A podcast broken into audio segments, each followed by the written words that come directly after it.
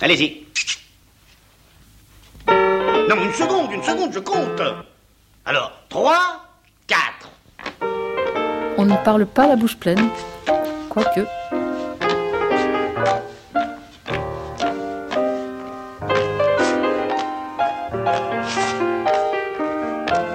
On ne parle pas la bouche pleine. Une émission d'Alain Kruger. Sortez.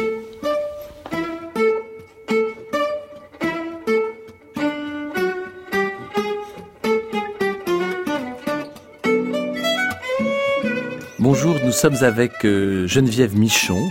Bonjour. Geneviève Michon, vous êtes euh, ethnobotaniste, vous êtes euh, directrice de recherche à l'Institut de recherche pour le développement, l'IRD, et vous, vous êtes passionnée d'agroforesterie, et vous avez publié aux éditions Actes Sud et aux éditions IRT, Agriculteur à l'ombre des forêts du monde. Donc on va se mettre à, à l'ombre de vos arbres pour essayer de comprendre pourquoi euh, c'est si bon, un produit nourricier euh, qui a été élevé euh, à l'ombre d'un arbre. On n'a pas l'habitude hein, de penser aux arbres, surtout en agroforesterie, comme des êtres qui nous donnent à manger. Et je pense qu'il faut absolument le rappeler, parce que bah, des animaux qui mangent de l'arbre, c'est bien meilleur que des animaux qui mangent autre chose. Et puis les fruits, les fruits qui viennent des arbres sauvages sont tellement meilleurs que ceux qui viennent des pommiers trafiqués, par exemple. Ces forêts sauvages qui ont tendance à disparaître, euh, comment fait-on pour les faire renaître et comment euh, permettre à, une, vache de continuer à manger des arbres, à des cochons de manger des glands et, à des poulets de vivre à l'ombre des arbres? D'abord, c'est pas des forêts sauvages, c'est des forêts paysannes, des agroforêts, c'est-à-dire des systèmes qui ont été au fil du temps construits par les agriculteurs du monde, hein, que ce soit en France, dans les pays du Sud, et qui ont peu à peu intégré des, espèces comestibles et puis qui les ont domestiquées, plus ou moins. Et que malheureusement, l'agriculture intensive est en train de faire disparaître à toute vitesse. Chez nous, c'est quasiment fini. On avait beaucoup de haies, beaucoup de petits bois en France, et ben, il y a quasiment plus de haies, il y a presque plus de petits bois. Et s'il y a un moyen de faire que ces systèmes subsistent ou se redéveloppent, c'est bien parce qu'ils donnent, entre autres, des très bonnes nourritures. On a oublié que l'agriculture, c'était avant tout fait pour produire de la nourriture. hein. Aujourd'hui, c'est des produits comme des machines à laver, de la lessive, enfin on les traite pareil sur des marchés internationaux. Non, d'abord on produit de la nourriture avec l'agriculture. Et donc avec l'agroforesterie aussi. Parce qu'on parle beaucoup pour l'instant de l'agroforesterie, des arbres dans l'agriculture pour tous les services qu'on appelle environnementaux qu'ils peuvent donner pour le climat, pour l'eau. Puis on oublie de dire que non, ça donne aussi des choses très très bonnes à manger. Alors ça donne des choses délicieuses, euh, des, des saucissons, des magrets de canard, euh, mais quoi encore Et comment et comment euh, l'adapter à notre euh, à notre société? L'adapter, c'est déjà adapté. Donc, c'est surtout montrer que c'est, il y a de très bonnes choses qu'on consomme régulièrement et qui ne sont bonnes et qui n'existent que parce qu'il y a des arbres derrière. Donc ça, c'est jamais visible dans, les produits. Si on prend euh, ces produits emblématiques des, des agroforêts européennes hein, euh, de Méditerranée, le porc, la charcuterie. La meilleure charcuterie qu'on puisse manger, c'est des charcuteries issues de porcs élevés sous les arbres dans des milieux un peu ouverts, hein, dans ce qu'on appelle des parcs agroforestiers. Et c'est des porcs qui sont nourris au gland ou à la châtaigne, et puis un peu à l'herbe, et puis un peu à des tas de choses, mais qui sont bons parce qu'ils ils habitent sous les arbres, ils mangent de l'arbre, ils mangent des feuilles, ils mangent des glands, ils mangent des châtaignes. Et en plus, ils sont heureux, je ne sais pas, je suis pas dans leur peau, mais en tout cas, ils n'ont pas l'air malheureux. Là, il ne se il ne se lamente pas. Euh, c'est pas comme euh, Angèle Marie Leca qui se lamente, le lamentu euh. Ce lamento a été écrit à un moment où alors, le châtaignier, c'est quand même la base de, bah, déjà de ce qu'on a appelé une civilisation du châtaignier, mais qui était une civilisation du pauvre. C'est les pauvres qui mangeaient les châtaignes. Dans les Cévennes, Dans les Cévennes, en Ardèche, en Corse, dans, dans- en Espagne, en Italie. Et au moment de l'exode rural, quand tous ces pauvres ont dû quitter les- les- leurs montagnes, c'est une époque aussi où se sont installées des industries qui utilisaient le bois de châtaignier pour faire des tanins. Donc pour avoir un peu d'argent, ben, les paysans ont vendu des châtaigniers et ça, il y a donc eu euh, un poète qui a écrit ce lamento. C'est le châtaignier qui parle et qui dit Ô Corse, comment, après tout ce que je t'ai donné, comment oses-tu me tuer sans me demander mon avis? L'ho sempre cantato. Ma che l'avara giocato allo corso così ingrato chi m'ha letto la sentenza a morte m'ha condannato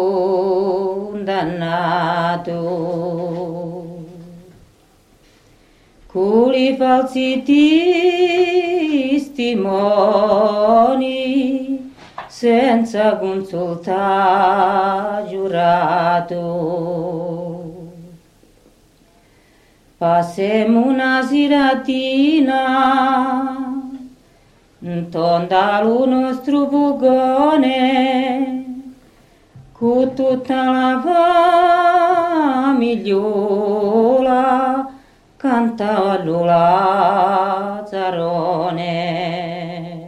C'est toute cette grande histoire du châtaignier qui est une histoire faite de beaucoup de souffrance, de peine et de joie. Et ce qui est très intéressant avec l'histoire du châtaignier aujourd'hui, l'histoire contemporaine du châtaignier, c'est que ça répond à la question que vous posiez tout à l'heure. Comment on peut, vous avez dit développer, comment on peut réhabiliter Et pour Comment le on peut vivre ou vivre. Alors, vi- on vivait du châtaignier avant, on vivait pas forcément bien. C'était pas les mangeurs de châtaignes, ce, ce qu'on appelle les mangeurs de châtaignes dans le, dans le sud, c'est jamais des gens qu'on considère. Et ils mangeaient quoi? Du pain de bois, pas du pain de céréales. hein. Et donc, ce qui est très intéressant, c'est qu'il y a eu tout un travail de fait dans les Cévennes, en Ardèche, en Oui. Corse, pour réhabiliter cette nourriture et la faire passer d'un statut de nourriture de pauvre à un statut de produit presque de luxe. Ah, de luxe, oui, la, farine, la farine de La châtaigne. farine de châtaigne, alors c'est énormément de travail, mais il y a eu tout un travail donc qui a été fait auprès des consommateurs, des anciens consommateurs, des nouveaux consommateurs, pour leur montrer que ça pouvait être très bon et que on pouvait faire des très bonnes choses. Et donc les, les, les, les, les paysans se sont associés avec des chefs cuisiniers qui ont inventé des recettes qu'on a fait goûter à des enfants et voilà tout ce travail. Donc je parle pas de la de, de la restauration technique, mais tout ce travail qui a consisté à, à dire mais regardez cet aliment c'est un aliment irremplaçable, unique et ça a bien marché. Geneviève Michon, quand vous parlez à des enfants euh, de l'agroforesterie, de ces arbres nourriciers, euh, comment réagissent-ils? Ils sont d'abord assez étonnés que les que les animaux puissent manger de l'arbre. Parce qu'on n'a pas l'habitude de penser à une vache comme, comme un animal qui va consommer de l'arbre. C'est pas sa nourriture essentielle. Mais je me souviens bah, d'une fois encore, c'était il y a deux étés, il faisait vraiment très chaud. Il y avait plus d'herbe à consommer dans les champs et donc l'agriculteur avait amené du foin à ses vaches qui étaient en train de se rafraîchir à l'ombre d'un chêne vert. Elles baignaient dans le foin, elles en avaient jusqu'au ventre. Et elles étaient en train de manger les feuilles du chêne vert. Pas le foin, c'est les feuilles du chêne vert qui les intéressaient. Il y a des choses, alors ça va pas être la nourriture de base, mais il y a des choses irremplaçables dans les feuilles d'arbres. Des tanins, des, et dans les fruits aussi, dans les fruits des arbres, on s'est aperçu, j'ai des collègues qui ont travaillé dessus, que les, les fruits des frênes, là on est au Maroc, mais c'est vrai aussi en France, les fruits des frênes, quand on les donne aux brebis ou aux chèvres, juste après l'été, c'est comme une cure de vitamines. Ça leur permet de passer l'hiver. Il y a un autre arbre qui est très connu hein, au Maroc, qui est l'arganier. Cet arbre qui produit l'huile d'ar- l'huile d'argan, tout, le monde connaît l'huile Mmh. d'argan. C'est un arbre, un très bel arbre. Et les chèvres qui habitent sous les arganiers ont cette particularité de monter dans les arbres. Donc les touristes adorent ça, ça fait des jolies photos. Donc elles consomment des feuilles d'arganier, elles consomment des fruits d'arganier, et elles ont, elles, elles ont un goût irremplaçable. Sauf que maintenant, ben, l'arganier est plutôt connu pour donner de l'huile. Il est, c'est les forestiers, donc les, les, les, les gens des eaux et forêts, hein, qui ont essayé de, de, entre autres, de valoriser ça. Et les forestiers n'aiment pas les chèvres, parce que les chèvres mangent des feuilles, les chèvres sont mangent des entre arbres, guillemets, les oui. ennemis des arbres. Et donc, on a complètement oublié que la forêt d'arganier, ça produisait aussi de la très bonne viande de chevreau.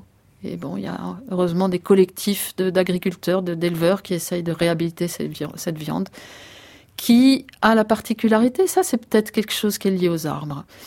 La viande de chevreau en général est une viande qui, ne, est bonne quand on a du cholestérol. La viande de mouton, c'est pas très bon. Le cochon, c'est pas bon. La charcuterie, quand vous avez du cholestérol, on vous dit surtout ne mangez pas de charcuterie.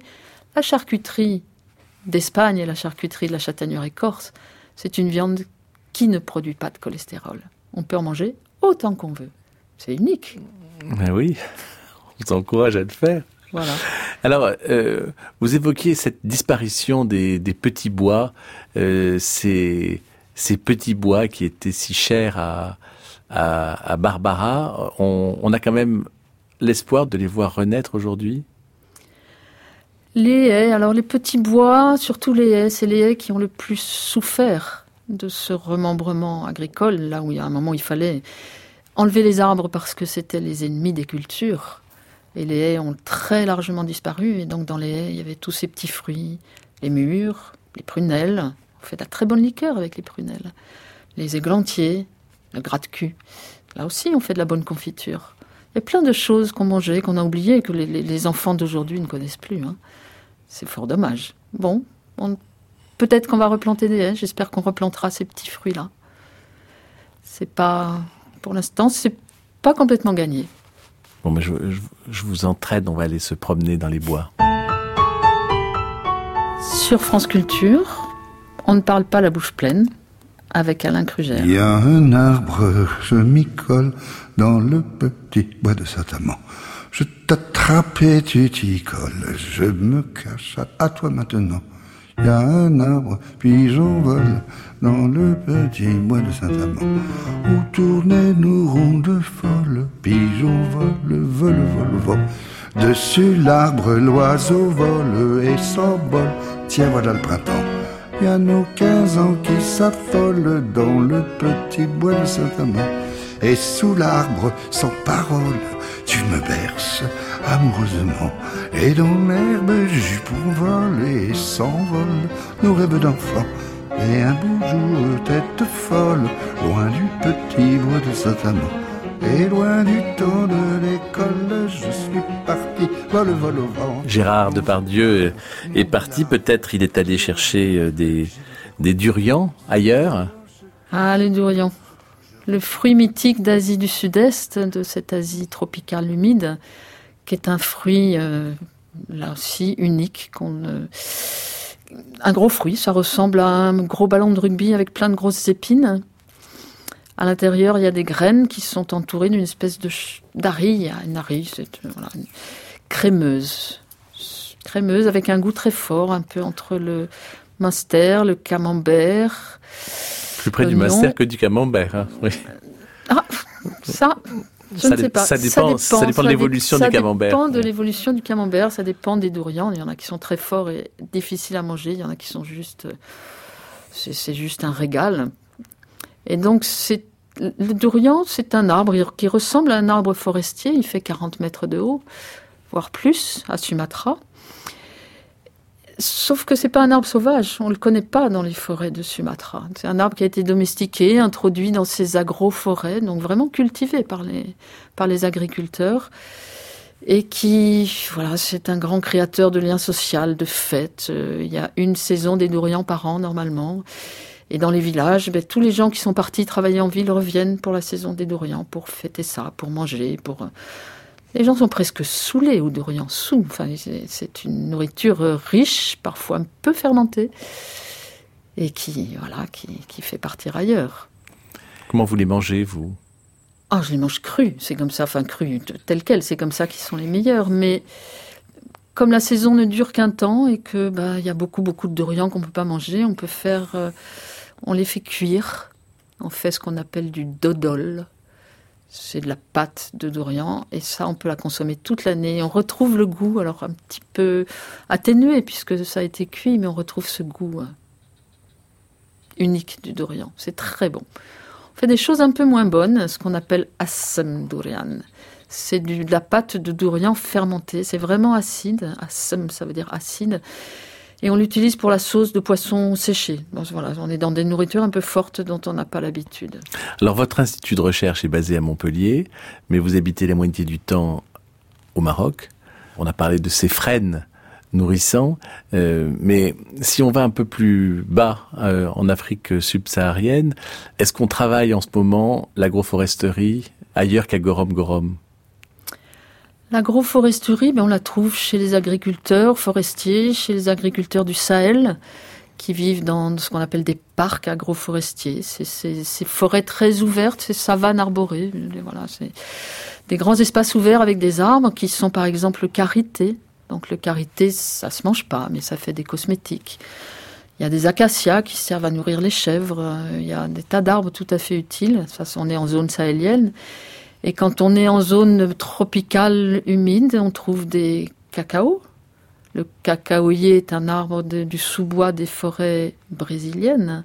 Donc c'est un arbre qui normalement est bien à l'ombre. Au Cameroun, il est cultivé à l'ombre dans des agroforêts. Et puis, quand on se rapproche au Congo, on va trouver des agroforêts villageoises avec beaucoup d'arbres, et en particulier le palmier à huile. le palmier à huile, c'est un peu l'ennemi des forêts. Hein aujourd'hui. Hein, c'est grâce à cause de, pas grâce à, à cause du palmier à huile qu'on déforeste partout en Indonésie, euh, aujourd'hui euh, au Cameroun. Dans ces agroforêts du sud Congo, ben, il y avait des colatiers, il y avait des manguiers et il y avait des palmiers à huile dont on prenait les fruits qu'on écrasait et qui faisaient cette espèce de pâte très huileuse qu'on appelle la moambe, qui est de, l'huile euh, traditionnelle du palmier, qui est aussi quelque chose de très bon qui rentre dans les préparations culinaires. Et voilà, on a deux, on a le même arbre, mais qui n'ont pas la même, qui, produisent pas le même, la même nourriture et puis qui n'ont pas du tout le même effet sur l'environnement. Alors, si on parle d'effet sur, sur l'environnement, l'ethnobotaniste que vous êtes, Geneviève Michon, est-ce que l'on peut considérer aujourd'hui que l'on peut lutter contre la désertification en replantant des arbres? Ah oui, oui, oui. Alors, bon, ça c'est un, c'est quelque chose qui est mis en œuvre dans ce qu'on appelle la grande muraille verte, cette espèce de grande muraille qui est juste un projet de reforestation qui irait de l'Atlantique euh, jusqu'à la mer Rouge. Mais euh, oui, bien sûr, replanter des arbres, c'est la première chose à faire pour essayer de. D'abord, l'arbre, ça améliore les sols très vite. Ça reconstitue des sols vivants. Sans sol vivant, on ne peut pas produire. Alors, il faut apporter énormément d'engrais chimiques, c'est pas très bon à long terme. Et puis pour personne, Pour personne, hein, nous, après, on engloutit ça aussi dans ce qu'on mange.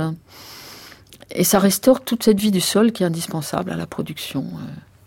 C'est bon aussi euh, pour le cycle de l'eau, donc euh, de la pluie jusqu'à l'eau qui va rentrer dans le sol, va être stockée dans le sol. Il y a plein de raisons environnementales qui font que l'arbre est un allié tout à fait intéressant de la production agricole, et ça, les paysans du monde l'ont compris depuis longtemps. Ils l'ont compris aussi à, Bamako. Euh, si, l'on entend euh, Rokia Traoré, elle est tout à fait d'accord avec cette idée-là. Y a un arbre, je m'y colle dans le petit bois de Saint-Amand. Je t'attrape, tu t'y colles, je me cache à toi maintenant. Y a un arbre, puis j'envole dans le petit bois de Saint-Amand.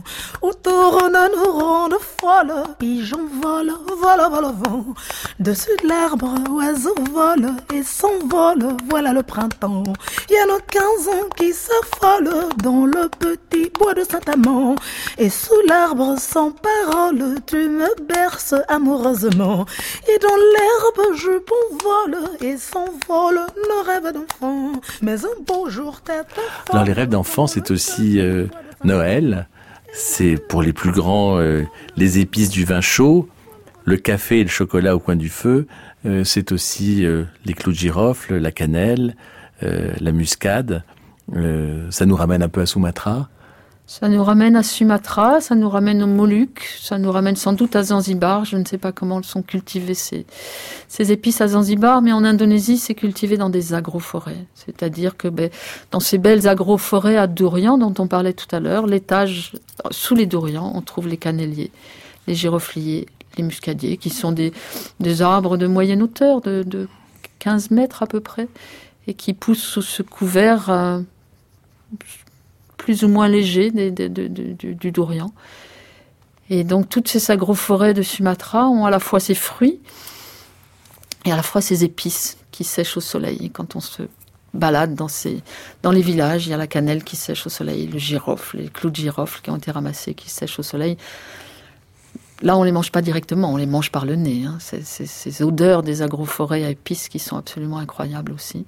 Bon, puis il faut pas oublier que c'est une source de revenus tout à fait intéressante pour les agriculteurs. Et le poivre? Alors, le poivre, c'est une liane. hein. C'est une liane qui pousse aussi à l'ombre, très cultivée à Sumatra, très cultivée en Inde, et qui s'enroule autour des, des- ça peut s'enrouler autour, s'enrouler autour d'un cannelier, du tronc d'un cannelier par exemple, ou d'un giroflier, ou, ou d'autres. Donc c'est une petite plante qui va très bien dans ces systèmes complexes.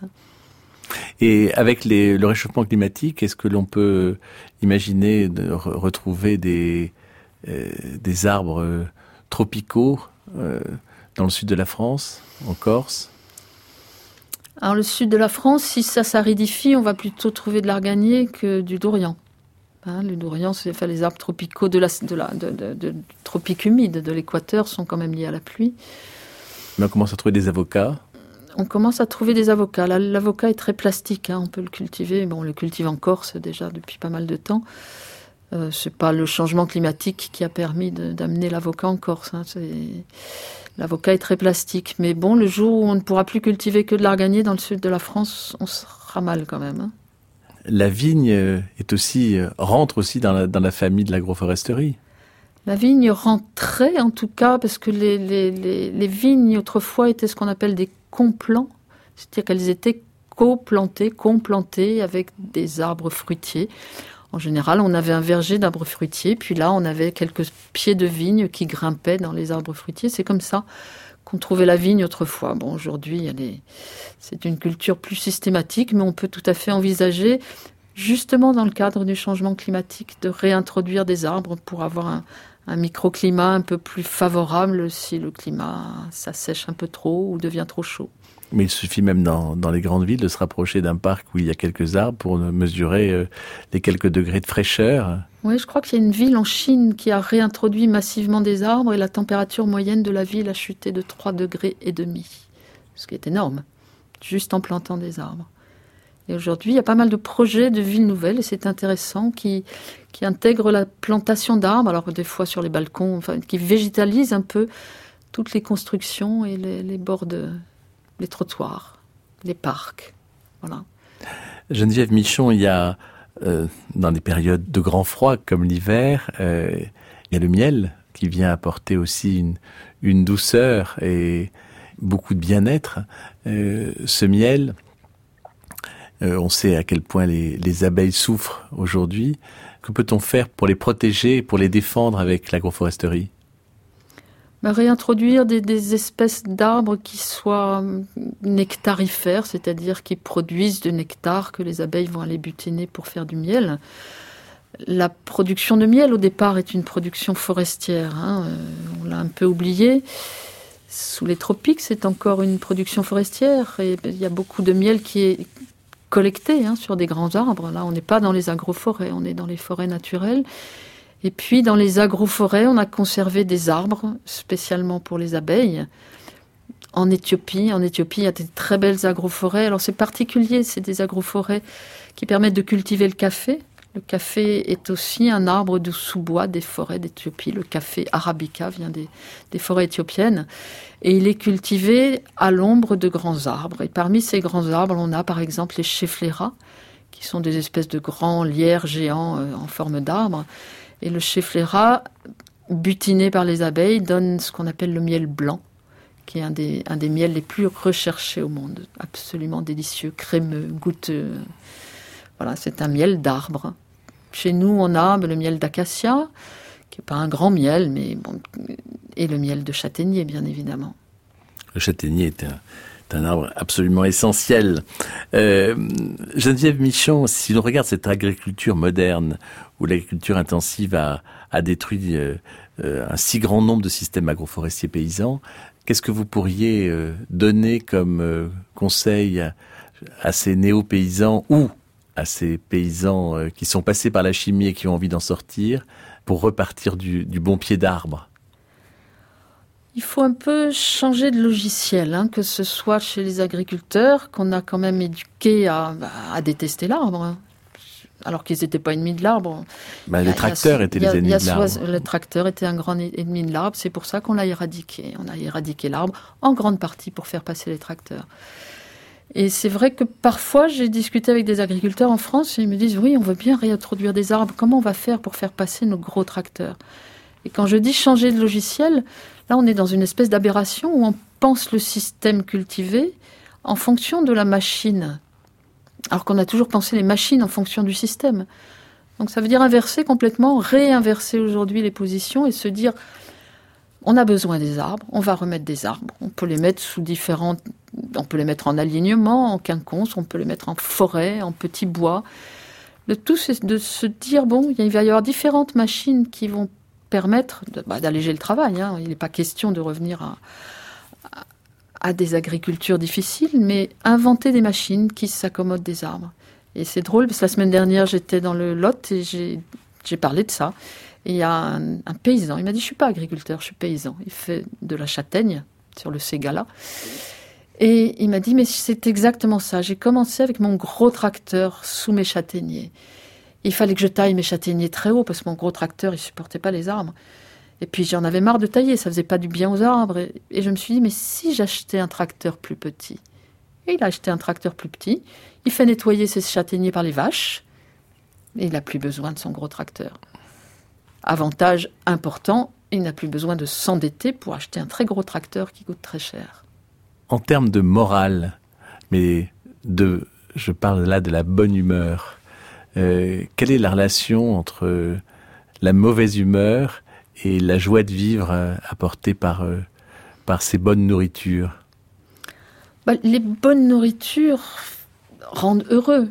Ce qu'on oublie, c'est que quand on mange par exemple, des animaux qui ont mangé des mauvaises choses ou qui ont été élevés dans des conditions d'élevage qui sont euh, plus que stressantes. C'est un univers carcéral, hein, les, élevages modernes. Concentrationnaire même. Concentrationnaire. Comment voulez-vous que tout ça ne se retrouve pas dans le goût de la viande et puis dans ce que va donc nous faire à nous, à notre organisme, la viande qu'on va ingérer?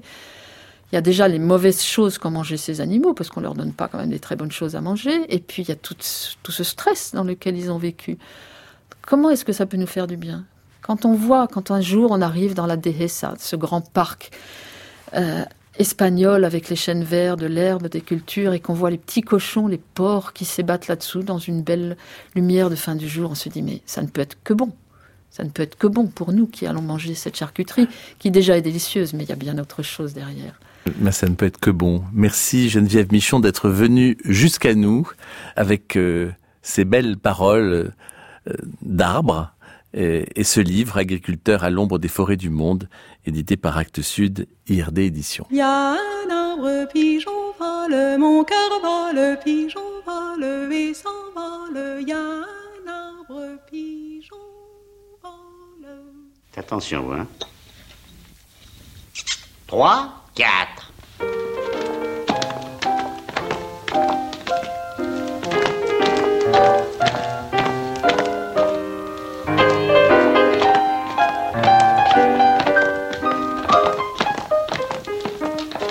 Plié, tendu, la jambe C'était On ne parle pas la bouche pleine, une émission d'Alain Crugère avec la collaboration de Daphné Abgral.